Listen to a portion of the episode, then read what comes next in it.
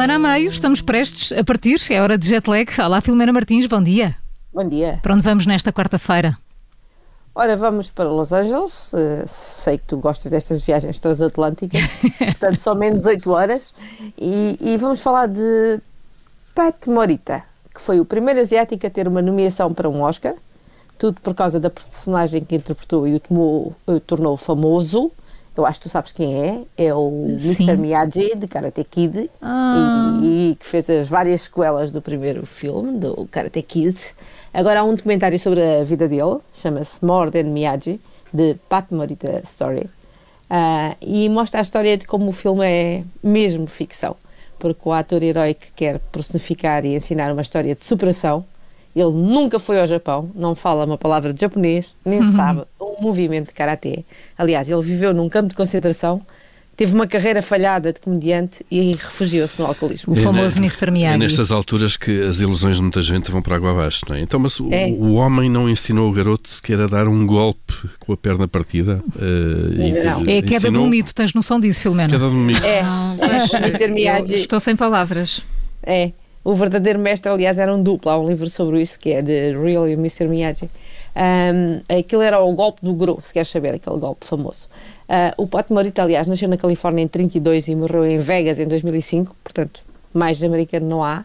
Uh, e, mas apesar de talvez ser o japonês mais conhecido dos anos 80, acho eu, uh, aquele sotaque fingido que ele fazia no filme seria hoje provavelmente politicamente incorreto, diria eu uh, e tem uma história de vida realmente triste. Ele aos dois anos foi diagnosticado, diagnosticado com tuberculose espinal.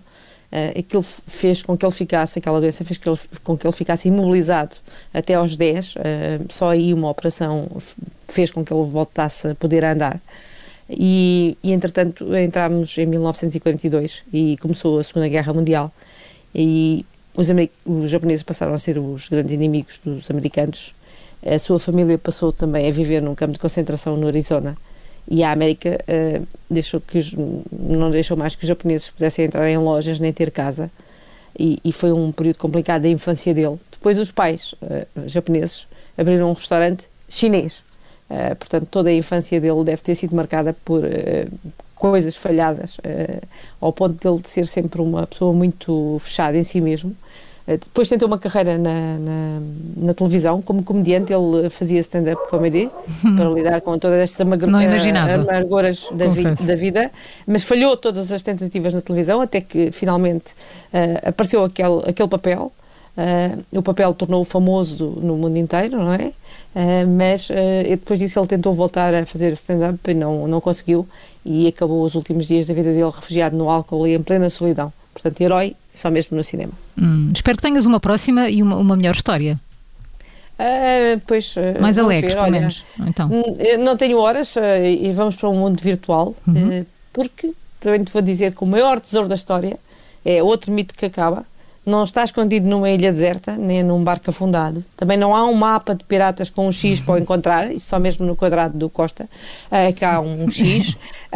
o maior tesouro de sempre está algures na internet e tem mais dinheiro que a fortuna do Jeff Bezos. São quase 168 mil milhões de euros a que os donos não conseguem sequer aceder. Deixa-me adivinhar, estás a falar das bitcoins. Exatamente. Hum, é, é, o tal problema de alguns estarem prestes a perder milhões por terem perdido as passwords uhum. e sem as senhas são incapazes de usar ou investir as suas criptomoedas.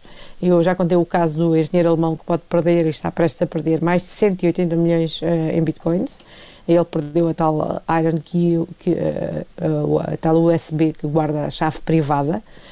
Aquilo está configurado para que, que, se alguém introduzir mal a password 10 vezes, a conta fica encriptada para sempre e inacessível. Ele já tentou 8, portanto, mais duas e uh, caput, 180 milhões vão à vida. Neste momento, 20% dos 18,5 mil milhões de bitcoins existentes serão de donos que não se lembram das senhas isto quando eh, as bitcoins atingiram valores recorde.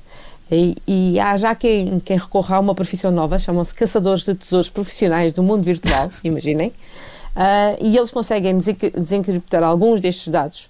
Na maior parte das vezes conseguem recuperar pelo menos 15 a 20% daquele dinheiro, o que já não é mau, não é? Sim, é melhor que nada, claro. É melhor que nada, é isso, é isso mesmo. Portanto, uh, imaginem, chamam-se caçadores de tesouros profissionais do mundo virtual. Portanto, nada pomposo. de mapas antigos. Portanto, acabou-se outro mito. Dois mitos que eu vou à vida hoje para ti. Pronto.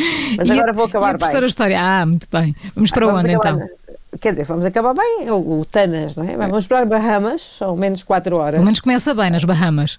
Pronto, é- é- talvez comece bem para algum destes, destas pessoas que se lembre de- da password de, de, bitcoins, mas eh, não sei se é para nós. Se- um deles, destes, se lembrar da senha, consegue comprar a maior ilha particular das Bahamas, uh, Little Haggard Island, ou também conhecida por St. Andrews, ah, foi agora posta à venda. Uh, entras no leilão, precisas de fazer um depósito de 100 mil dólares. Até aqui, vá lá, sim, vá lá. sim, sim. Mas depois a, a ilha está avaliada em 19,5 milhões eh, e espera-se que acabe por vendida esqueci-me do mais. PIN. Esqueci-me do PIN das Bitcoins. Mas é muito grande. Ah, querias assim uma coisa mais jeitosita, Pelo menos no valor. é? Pelo menos no valor. É, é para limpar, dá menos trabalho. Exato. É só isso é que me preocupa, o pó. Tens de O limpar pó o pó. é difícil. É, esta é grande, é grande, é assim boa para investir. Dá para fazer um resort completo, não, basta, não, não precisas só para pôr uma casinha, é mesmo. Dá fazer resort, campo de golfe, tudo o que tu quiseres. Ah, mas, mas é simpático, para chegares à ilha mais próxima, por exemplo, que tem imensos transportes, ah, de barco é só 10 minutos, está ali muito acessível. Mas, mas pronto, se quiseres ter transportes próprios, dá para super iates, tem um porto para grandes navios, até para cruzeiros Ah, lá assim. pôr, e, e lá por meio tens a- a- a lagos de água doce, tens pequenos bosques, tudo, tudo o que tu quiseres. E se quiseres, apressa-te. Começam as licitações, abrem já a 26 de março e fecham a 31. Está bem. É- Pode é ser que como tu aqui quiseres. em, conjunto é é despachar. Fazemos uma vaquinha. Fazemos uma vaquinha. E vamos Fazem a uma vaquinha, tentam, vamos para as Bahamas. Tentamos todos e vamos todos para as Bahamas, compramos isto. Não há problema nenhum. E que música escolheste? Escolhi o Heroes do, do David Bowie. Acho que fica bem aqui para o Fica nosso- para ilustrar as duas primeiras. Mr. Miyagi. Exatamente. Heróis de David Bowie, então, no fim do jet lag de hoje. Boa quarta-feira, Filomena. Até amanhã. Boa quarta-feira, até amanhã.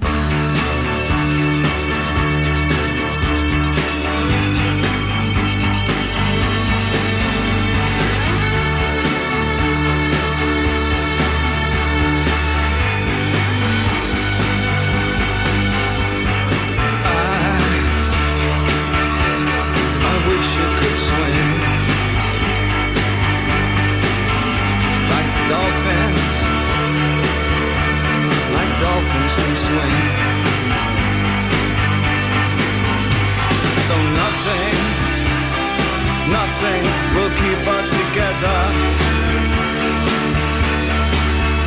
We can beat them forever and ever. Oh, we can be heroes just for one day.